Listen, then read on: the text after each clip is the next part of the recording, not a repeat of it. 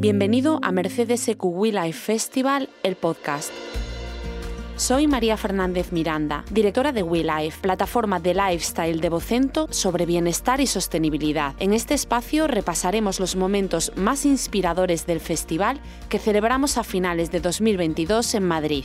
En él hablamos sobre salud mental, alimentación, medio ambiente, meditación. Acompáñanos en este camino hacia una vida más consciente y saludable. Estás a punto de adentrarte en un nuevo mundo de bienestar y salud. Este viaje será conducido por Mercedes EQ, la gama de vehículos 100% eléctricos de Mercedes-Benz. Prepárate para sumergirte en un mundo libre de emisiones y con todo el confort que buscas. Porque a veces, lo mejor para nosotros es lo mejor para nuestro mundo. Nuestro segundo invitado de la segunda temporada del podcast es Ángel Martín. A Ángel muchos le conocimos en aquel mítico programa Sé lo que hicisteis, en el que tanto nos hizo reír junto a Patricia Conde. También le vimos en órbita laica y además cuenta con dos premios TP de oro. Él es presentador, monologuista, guionista, actor, músico y streamer. Tiene un informativo tuitero en clave de humor al que están enganchadas en torno a un millón de personas. Ángel es todo eso, pero también es un ex loco o así es como él se autodenomina en su libro Por si las voces vuelven, en el que relata lo que le ocurrió en junio de 2017. Básicamente a raíz de una publicación mía en redes sociales dándole la enhorabuena a mi chica por una, por una película con la que ella no tenía nada que ver, yo publiqué una enhorabuena a, mi chica por la peli de Wonder Woman porque eh, en mi cabeza ella había sido la creadora de Wonder Woman en un plano distinto al que nosotros estamos aquí. Entonces yo pensaba que la película era suya, ella cobraría los derechos más tarde, una movida muy larga. Eh, entonces eso que para, la gente podía ser una broma de un cómico, eh, una, una broma interna entre él y su, y su pareja, hizo que a mi chica le saltaran todas las alarmas y dijo, aquí está pasando algo raro, porque aparte de esa publicación en redes, yo a ella le dejé una nota en la cocina felicitándola por el éxito, con un regalo, desaparecí de casa eh, muchas horas y volví con el coche lleno de regalos a rebosar. O sea, cuando digo a rebosar, yo creo que la gente se imagina muchos regalos en un coche y no es muchos regalos. Es, si habéis visto alguna vez una película de estas que abren un armario y caen las cosas, eso era el coche. Eh, entonces, claro, ella empezó a ver que ahí no pasaba, pasaba algo terriblemente extraño hizo una llamada a mis padres para, para, ver si era normal ese comportamiento mío, lo descartaron todos, y consiguió que un amigo mío viniera a casa y entonces yo consiguieron que acompañara a ese amigo al hospital. Siempre aclaro, no, no, le, no le acompañé porque pensaba que iba yo para una cosa mía, le acompañé porque malinterpreté las palabras, aparte de que él olía café y eso en ese momento era una señal de, que me podía fiar de lo que estuviera cerca, eh, acompañé porque malinterpreté. Es, decir, si a mí me hubiesen preguntado, ¿vienes al hospital para una cosa tuya? Hubiese dicho no, pero como la pregunta fue, ¿me acompañas al hospital? Yo pensé que se referían a si le acompañaba porque él iba para una cosa suya y es bueno, pues te acompaño. Lo que pasa es que en el hospital las enfermeras me hicieron la pregunta a mí, yo en esa sala conté una serie de cosas porque me sentía a salvo, porque el entorno de la de la sala tenía metal y en ese momento para mí el metal era una cosa que estaba protegido, cualquier cosa que pasara dentro era confidencial, bueno, unas movidas que tienes cuando te vas al otro lado. Y, las enfermeras dijeron, uh, te quedas. Y entonces me. muy a grandes rasgos. Y, entonces me ingresaron en el, en el psiquiátrico esas dos semanas. El diagnóstico que le hicieron a Ángel en aquel momento fue demoledor, brote psicótico. Aunque él prefiere decir que se volvió loco. Y aquí viene lo sorprendente según el cómico, estar al otro lado también tiene su parte positiva. Dice que pasar por algo así puede ser maravilloso. Maravilloso por momentos, aterrador en otros, claro.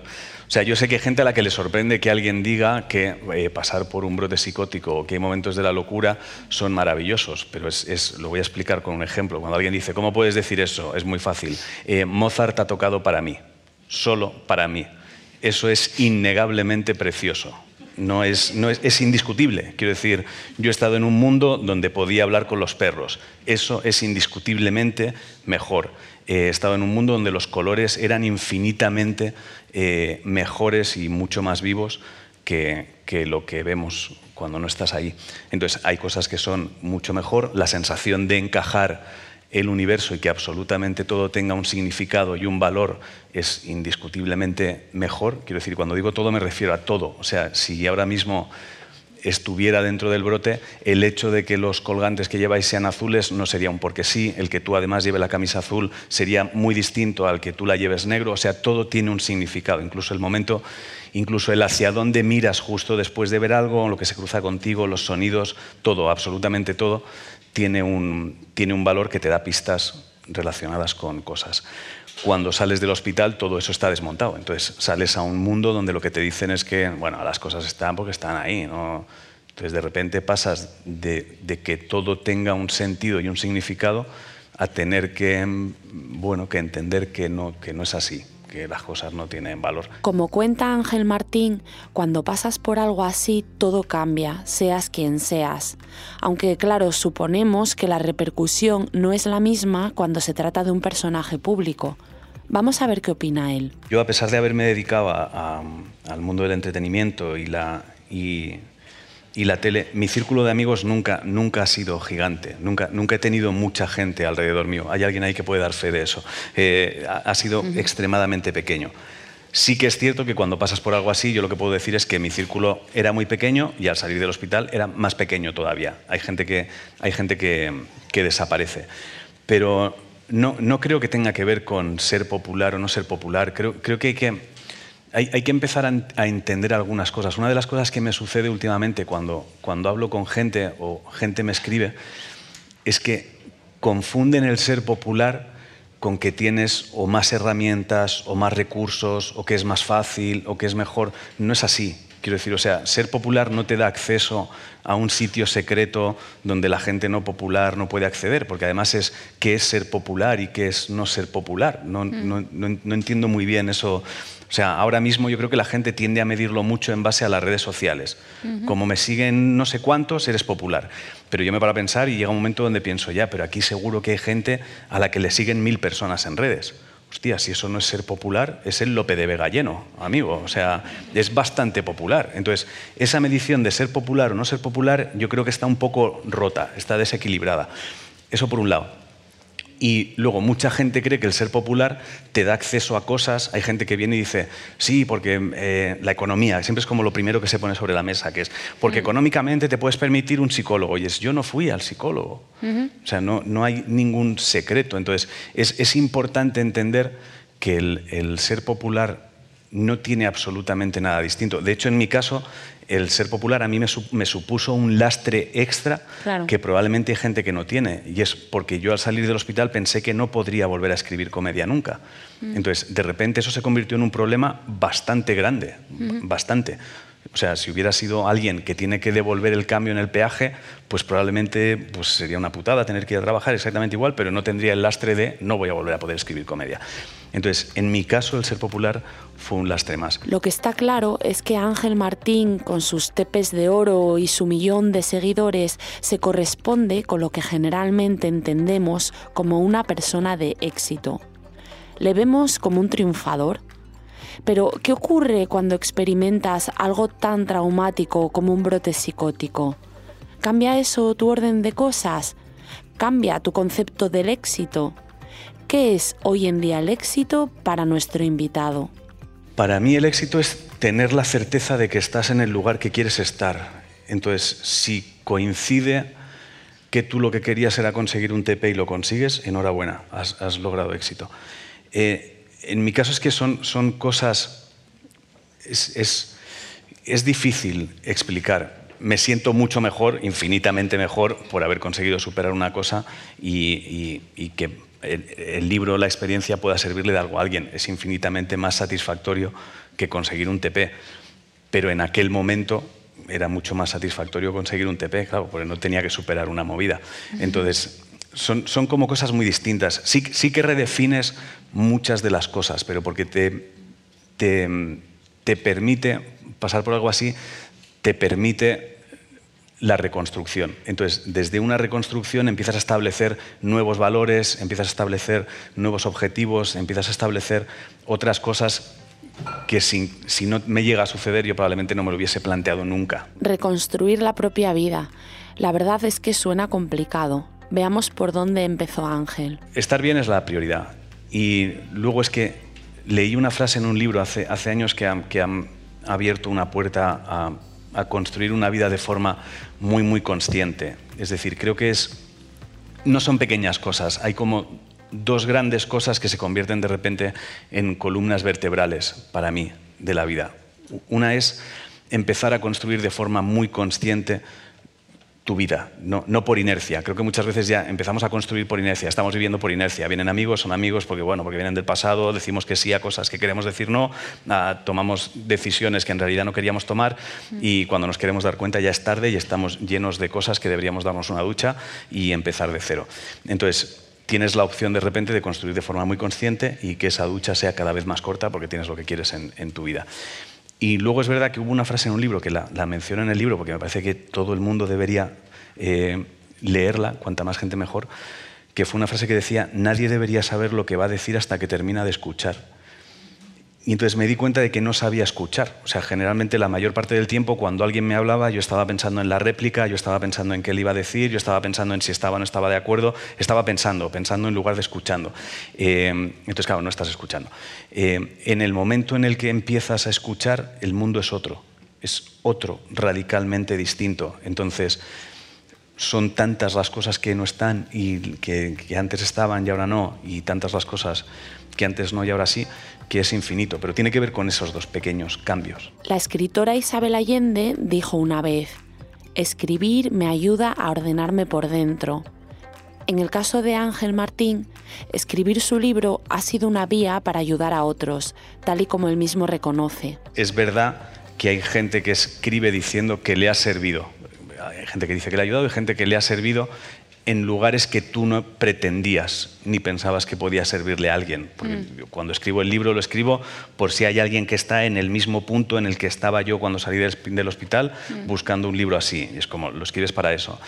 Luego te encuentras con que a gente le sirve para otras cosas. Hay gente que de repente te escribe y te dice, pues me ha servido para que entiendan cómo me siento porque no sabía ponerle yo palabras y me viene de lujo para ponerle palabras a una cosa. O me ha servido para entender algo que está sucediendo en mi entorno y que no conseguían. Entender es el primer paso para algo muy importante, derribar los prejuicios pero para ello, según explica Ángel, hay que estar dispuesto a escuchar. Si tú tuvieras la certeza de que puedes contar una movida tuya sin que la persona que está escuchando vaya a empezar a poner etiquetas, tener prejuicios o cambiar su comportamiento hacia ti, tú no tendrías ningún apuro en mencionar absolutamente nada. Entonces, el problema no está en, en quien habla, sino en quien escucha. Entonces es súper importante aprender a escuchar sin prejuicios. ¿Y por qué nos cuesta tanto escuchar sin caer en las etiquetas, en los prejuicios? ¿Es que nos falta empatía? No sé si es empatía, no, eh, no lo sé, nos falta no, tener miedo, imagino, o normalizar las cosas. No sé si es empatía la, la palabra, nos falta el, el, escuche y ya está. Si es que tampoco, creo que muchas veces el problema está en que la gente eh, cuando escucha cree que, le están contando las cosas esperando una respuesta o una solución. Y es como, no, te lo estoy contando por contar, porque es la movida que yo tengo ahora y tengo que purgar, como los radiadores, te lo cuento y ya está. No, no, espero que me des la respuesta que me salve la vida. Entonces yo creo que muchas veces la gente tiene la sensación de, como me han contado esto, tengo que conseguir con mi respuesta solucionar el problema. Y es como, no puedes, tronco. A lo mejor lo único que tienes que hacer es, ¿te apetece otro café? Y seguimos hablando. ¿o qué? Y ya está. Entonces creo que eso es lo que cuesta y lo que hay que entender. Pero volvamos a las cosas positivas que tiene pasar por una experiencia como la que le ocurrió a Ángel. Según él, desde que sufrió un problema de salud mental, ya no le tiene miedo a la muerte. Nunca he sido una de esas personas con mucho miedo a la muerte, vaya por delante. ¿eh? Nunca he sido, sé, conozco mucha gente que le tiene pánico a la muerte, que solo pensar en la muerte le bloquea. No, no, nunca he sido de esos. Lo que a mí me sucede es que como durante el proceso del brote tuve la certeza de estar muriendo para pasar a otro plano, o sea, mi cerebro ya ha muerto, quiero decir, ya, ya ha procesado cómo es morir, no, no tiene más. Entonces, como él ya cree que morir consiste en una cosa que sucede para pasar a otro plano donde las reglas son distintas, en otra frecuencia, etcétera, etcétera, mi cerebro cuando le hablan de muerte dice, ah, esa es la movida esta que ya hemos hecho. Mm. Entonces, claro, no, no, no, le, no, le, tiene miedo, es que ya lo ha vivido. Es como, es como cuando, yo qué sé, es como cuando ves a lo mejor a tus padres cocinando y de repente uno mete la mano en la sartén para mover la croqueta y dices, estás loco, te vas a chicharrar. Y tú le tienes pánico porque nunca has movido la croqueta y crees que eso arde y tus padres pues ya lo han hecho y saben que no pasa nada. Mm. Entonces, mi cerebro, como ya ha pasado por ese proceso, mm. cree que morir consiste en eso y a mí me parece una estupidez tratar de explicarle que no, porque me da mucha tranquilidad. Es como, sí, sí, es eso. Entonces, imagino que cuando llegue el momento de la muerte, mi cerebro dirá, lo del plano aquel, ¿te acuerdas? Y es, ah, sí, joder, vale, vale. Entonces ya estaré relajado. De acuerdo, Ángel le ha perdido el miedo a la muerte, pero ¿le han quedado otros miedos? Lo sucedido a mí me sirvió para darme cuenta de que no tiene ningún sentido vivir con miedos, pero voy a, voy a tratar de explicar por qué de una forma muy simple. Eh, hasta ese momento yo tenía una lista de miedos como probablemente tenemos todos. O sea, todo el mundo tiene una lista de miedos. Y yo tenía mi propia lista de miedos. De toda esa lista de miedos, lo que sucedió no estaba en la lista. Tener un brote psicótico no estaba. No estaba. O sea, había un montón de cosas que eran miedos, ninguno había sucedido en 40 años. Ninguno, ninguno, absolutamente ninguno, ninguno de ellos. El que sucedió fue el brote e inmediatamente lo que tuve que hacer fue ponerme a solucionarlo. Entonces, lo que me di cuenta es que en cuanto llegue algo que realmente sea un problema, inmediatamente, de forma inevitable, vas a tener que ponerte a resolverlo. Toda tu energía va a estar en resolverlo. Entonces, me di cuenta de la cantidad de energía que había gastado y malgastado teniendo miedo de cosas que no, que no habían sucedido. Otra de las ideas que defiende Ángel Martín es que no hay ni un solo problema que no puedas resolver haciéndote las preguntas correctas. Vamos a ver qué quiere decir exactamente. En realidad todos nos hacemos las mismas preguntas todo el tiempo. La, la única diferencia es que puede que haya gente que necesite responderlas y actuar. O sea, hay, hay preguntas que son extremadamente básicas y la respuesta la sabes. O sea, muchas veces cuando la gente dice estoy mal, no sé por qué, es mentira. Simplemente tienes un montón de cosas en un saco, pero sí sabes por qué estás mal. Lo que pasa es que no puedes enfrentarte a la, a la respuesta. Es muy sencilla. O sea, hay, hay preguntas que son extremadamente sencillas y que son pilares básicos de estar bien o estar mal y la respuesta muchas veces ni siquiera necesitas buscarla. Otra cosa es que luego tengas la capacidad de actuar. Pero si yo te pregunto si eres feliz con la persona que has decidido compartir tu vida y estar con ella para siempre, mm. tu cerebro ya ha contestado. Otra cosa es que tú decidas quedarte ahí, no quedarte ahí, si es la persona, si no es la persona. Yo te puedo preguntar, pero realmente el trabajo que estás haciendo es el que te llena, es el que tú quieres para tu vida. Ya te ha contestado el cerebro, si es que no necesitas darle muchas vueltas. Hay preguntas que son sí o no. Las respuestas las tienes, las respuestas las tienes y son lo suficiente, esos son dos ejemplos lo suficientemente grandes como para que tu vida sea radicalmente distinta. Las preguntas las tienes. La única diferencia es si decides actuar en consecuencia con la respuesta. Y eso es lo que produce vértigo, claro. Entonces, pasas por un proceso de hacerte absolutamente todas esas preguntas y entonces pasas desde las más básicas de quiero a quien quiero, desde las más superficiales de pero me gusta esta canción, esta película me gusta, este es mi color favorito, desde preguntas superficiales hasta decir basta, a algunas más trascendentales, intermedias, del tipo yo estoy con la persona que quiero estar, estoy dedicando mi vida a lo que quiero estar, a algunas que te pueden romper por completo de pero yo quiero a mi familia, quiero a mis padres, y de repente pues te tienes que responder a eso y ser consecuente con las cosas. Ángel Martín es una persona que se hace preguntas, pero también es un hombre de acción. Por eso, desde su famoso informativo en Twitter, siempre anima a la gente a hacer cosas, a ponerse en marcha. Cuantas más cosas hagas, más descubrirás cuáles son las que vibran contigo. Ya está, si no, no lo sabes. Entonces creo que muchas veces no no hacemos cosas porque descartamos que sean la que vibra con nosotros o creemos que no. Entonces, necesitas hacer para poder descartar. O sea, hay, mucha gente que de, conozco, tengo muchos amigos, que de repente es, pues tío, ¿te puedes creer que he cogido la guitarra a los 37 y me gusta a mí la guitarra? Y ¿por qué no la cogiste a los 16? No sé, tío, me pensaba que no me iba a gustar. Y es, hostia, pues haberla cogido a los 16 y ahora sí ya es un virtuoso, chalao. Entonces, muchas veces por la pereza de arrancar algunas cosas, y es que ahora mismo vivimos en un momento donde puedes arrancar mil millones de cosas cada día. O sea, hace, hace años, antes, de, antes de, que de que existiera todo el mundo digital, tratar de descifrar si algunas cosas te interesaban, podía ser no sé, podía, podía hacerse un mundo. A lo mejor tenías que viajar incluso a, otro, a otra ciudad para descubrir si a ti a lo mejor la escultura te podía interesar. Pero hoy en día puedes descifrar en una décima de segundo si algo te interesa, si no te interesa, probarlo. Hay mil, mil maneras de probar cosas de forma de ir un día a un sitio y no... O sea, entonces creo que haciendo cosas es la forma más rápida de encontrarse. Si algo ha conseguido Ángel es precisamente eso, encontrarse a sí mismo. Le preguntamos, para terminar, cuál es la mayor lección que ha aprendido desde aquel junio de 2017 en el que todo se vino abajo. Creo que sería extremadamente precioso si todo el mundo tuviera tuviera la capacidad de entender el valor que tiene construir tu vida de forma consciente y metiendo única y exclusivamente aquellas cosas que suman. Todo lo que reste fuera, todo lo que no tenga un objetivo definido hacia lo que tú quieres construir fuera. Tendrás que pagar peajes y hay que pasar por peajes, todos tenemos que pasar peajes y te equivocarás y muchas veces y tomarás una decisión que dirás, ah, no era por aquí, pero si no era por ahí ya lo sabes, no te quedes, cambia, muévete. Entonces, ese, ese, ese pequeño cambio es tan salvaje que te convierte en otra persona, de verdad, te convierte en otra persona. No es, no es, no es guay, ¿eh? de repente, o sea, no es, no es de la noche a la mañana todo es guay, porque eso, eso implica que vas a tener que matar muchas cosas de lo que has estado construyendo hasta el momento de tomar esa decisión, incluso de carácter tuyo y de actitudes tuyas que de repente dices, ¿yo por qué hago esto si a mí no me gusta? O sea, ¿por qué, por qué me comporto así si no me gusta comportarme así? O sea, ¿por qué hablo así si no me gusta hablar así? ¿Por qué me relaciono así si no me gusta relacionarme así? Entonces, de repente tienes que matar partes de ti y eso, eso es muy demoledor, porque mm. de repente se queda vacío y no sabes qué va a pasar. Pero, pero es un proceso extremadamente interesante. La actriz Carrie Fisher, que interpretaba a la princesa Leia en Star Wars y era una persona con trastorno bipolar, dijo una vez, Coge tu corazón roto y conviértelo en arte.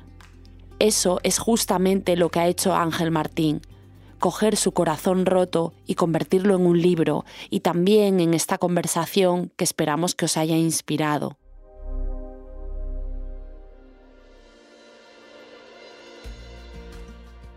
Gracias por escuchar este episodio de Mercedes EQ We Life Festival, el podcast. En la próxima entrega charlaremos con la naturópata y nutricionista Marta Marcé sobre cómo nos afectan a las mujeres los cambios hormonales.